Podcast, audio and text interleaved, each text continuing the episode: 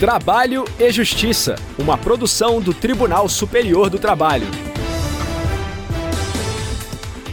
Olá, eu sou Anderson Conrado e você acompanha agora as principais notícias da Justiça do Trabalho. Quem abre o nosso programa é a repórter Samanta Flor de Brasília. Sócio que saiu da empresa 12 dias após a venda não deverá responder por dívida da compradora. Hoje também temos entrevista. O tema é segurança psicológica no trabalho. Você confere tudo isso agora, pois o programa já está no ar. A sétima turma do TST excluiu um ex-sócio da Camargo Campos Engenharia e Comércio de São Paulo da execução de sentença trabalhista em ação movida por um carpinteiro. Saiba mais na reportagem de Samanta Flor. A ação foi ajuizada em 2013 por um carpinteiro contra Singular e Pré-Moldados, em concreto e a Camargo Campos, que em agosto de 2011 foi vendida a Singulari e passou a integrar o mesmo grupo econômico. Em 2015, as empresas fizeram um acordo para o pagamento de 35 mil reais ao empregado, em 10 parcelas. Como o combinado não foi cumprido, a execução foi direcionada aos sócios das duas empresas um dos ex-sócios da Camargo Campos recorreu ao Tribunal Regional do Trabalho da segunda região em São Paulo, alegando que haviam sido bloqueados 74 mil reais de suas contas bancárias pessoais, sem que lhe tivesse sido citado ou tomado ciência de que estaria sendo cobrado na ação. Ele afirmou que a venda da empresa à Singulari ocorreu em 4 de agosto de 2011 e em 16 de agosto ele havia saído da sociedade. Sustentou ainda que a Camargo Campos na época não tinha nenhum empregado e, portanto, não se beneficiou da força de trabalho do carpinteiro. Contudo, o TRT manteve a penhora. Segundo a decisão, a participação do sócio no quadro societário foi, ao menos em parte, contemporânea ao contrato de trabalho. Diante da inadimplência da empresa, a responsabilidade deveria recair sobre o sócio retirante, que teria se beneficiado da mão de obra do trabalhador. O caso chegou ao TST. O relator do recurso do sócio na sétima turma foi o ministro Evandro Valadão. Ele observou que o período de 12 dias, de 4 a 16 de agosto de 2011, decorrido entre a venda da empresa e a respectiva averbação, não permite a invasão do patrimônio do sócio retirante. De acordo com o ministro, nesse curto intervalo de tempo, o sócio não poderia intervir no destino do grupo econômico então formado, principalmente levando em conta a vontade de sair da sociedade então constituída. Para o relator, nesse contexto, independentemente de ter havido ou não formação de grupo econômico, não se pode responsabilizar o sócio alienante. Por unanimidade, o colegiado entendeu que a responsabilização pelas dívidas ofende o direito de propriedade. Com isso, o ex-sócio não deverá responder pela dívida da empresa compradora. Entrevista. Segurança psicológica no trabalho. Já ouviu falar nesse termo? Em uma época em que estamos tão empenhados em manter a mente saudável, ter a liberdade de se expressar no ambiente laboral sem medo de ser repreendido é o cenário ideal para empregados e empregadores. E para falar sobre esse assunto, nós recebemos o psicólogo, terapeuta, escritor e palestrante Alexandre Coimbra Amaral. Eu começo a entrevista perguntando como definir segurança psicológica no trabalho, Alexandre.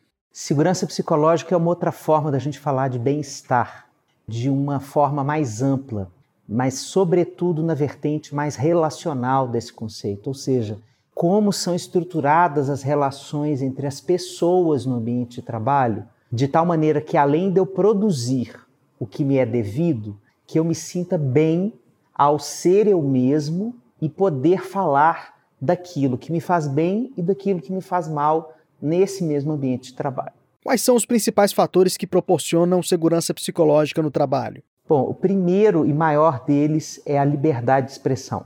Óbvio que esse tema hoje, essa palavra, essa expressão liberdade de expressão, ela foi cooptada muitas vezes no nosso tempo como um sinônimo para dizer qualquer coisa. E não é isso que se trata a liberdade de expressão. Liberdade de expressão, ela tem correlação íntima com o cuidado com o outro. Então, como eu converso com o outro de tal maneira que eu sinta que eu estou dizendo coisas que são coerentes com o que eu estou sentindo, sem que o outro se sinta violentado e que ele se sinta convidado ao diálogo. Então, essa liberdade de expressão, ela precisa permear no ambiente de trabalho o diálogo entre os pares, entre pessoas que ocupam a mesma hierarquia, mas, sobretudo, entre pessoas de hierarquias diferentes. É aí que costuma dar mais problema nesse tema, porque nós viemos de uma tradição cultural mais autoritária, não só nos ambientes de trabalho, mas nas nossas casas, nas escolas, na infância, na adolescência, em que a gente silenciava os nossos malestares por medo de provocar as pessoas que tinham mais autoridade. Então, a gente traz essa herança e a gente chega no local de trabalho sem coragem de dizer as coisas. Então, a gente precisa de uma transformação do ambiente para que a gente diga para as pessoas assim: olha, é natural que a gente esteja aprendendo a ter liberdade para dizer as coisas. É natural que não parta do melhor tom a nossa fala, que a gente no início possa claudicar, possa falar só um pedaço, silenciar, porque a gente ainda está exercitando a conquista desse direito à liberdade. Né? Para isso, a gente precisa ter no ambiente de trabalho lideranças que não estejam aderidas ao paradigma autoritário. Lideranças que tenham estilos mais democráticos, de diálogo e de comunicação. Nós não fomos capacitados na nossa vida para conviver com a diferença. Né? A gente vai escolhendo as pessoas que pensam parecido com a gente, as pessoas que têm os mesmos interesses que a gente. Né? Mas na hora que a gente chega num espaço de trabalho, as equipes são formadas de pessoas muito heterogêneas e as lideranças elas não são necessariamente pessoas que vêm de uma capacitação disso que a gente chama hoje de soft skills, que são essas habilidades de relacionamento, de comunicação e de entrelaçamento dessas diferenças humanas para gerar bem-estar e produtividade. Então, isso não é uma coisa que a gente aprendeu na faculdade, que a gente aprendeu na nossa família. Então, todo esse tema da segurança psicológica, ele é um tema que coloca a gente na cadeira do aprendiz, sabe?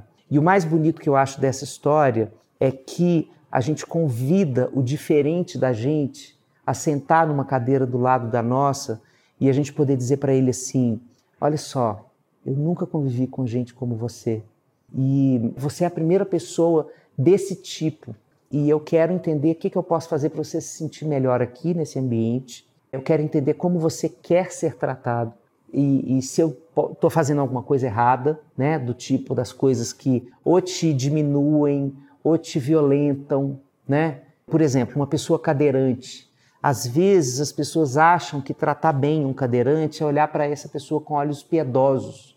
E não é isso, isso chama capacitismo.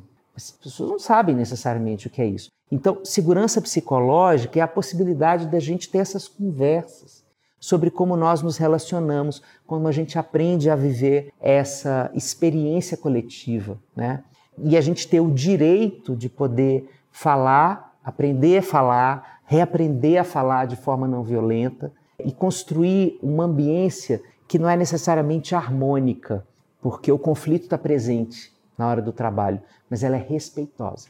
E a instituição pode promover campanhas de conscientização ou outras iniciativas, por exemplo? Olha, são dois eixos que eu acho importantes para a cultura organizacional como um todo. Primeiro, a gente desestigmatizar a saúde mental. Ou seja, as pessoas poderem falar do que estão sofrendo.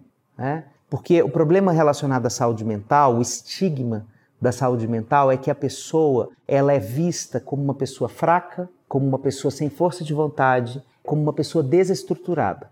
Então ela perde potência no ambiente de trabalho aos olhos dos outros.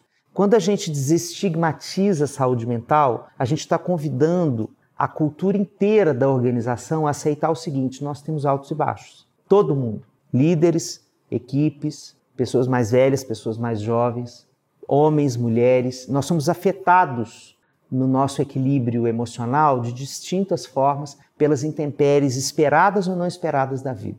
E a gente não consegue entrar pela porta do trabalho e deixar isso do lado de fora. Isso vem junto com a gente.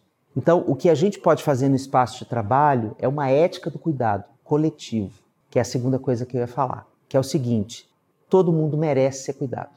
Além de eu não estigmatizar a pessoa que sofre, porque o sofrimento é transitório, enquanto essa pessoa está sofrendo, ela merece ser cuidada. Então, ela merece ter uma equipe, por exemplo, que colabore do tipo, olha, essa semana não dá para passar muito trabalho para o Alexandre, porque ele está ruim, está mal. Então, como é que a gente pode redividir o nosso fluxo de trabalho aqui para ele não se sentir mais sobrecarregado no momento em que ele não tem energia suficiente para doar para o trabalho? Na semana que vem, quando ele estiver melhor, ele compensa a gente. Né? A gente faz uma outra organização do trabalho, a gente cria um fluxo colaborativo. Então, eu acredito da gente poder estruturar uma organização em que a saúde mental ela é vista de forma coletiva, em que todos se responsabilizam pela construção de parâmetros conjuntos de e que os tempos inteiros são mutáveis, que a empatia é a lente da saúde mental. Se eu presto atenção no outro e vejo que ele não está bem, qual é a forma de, em equipe, apoiá-lo?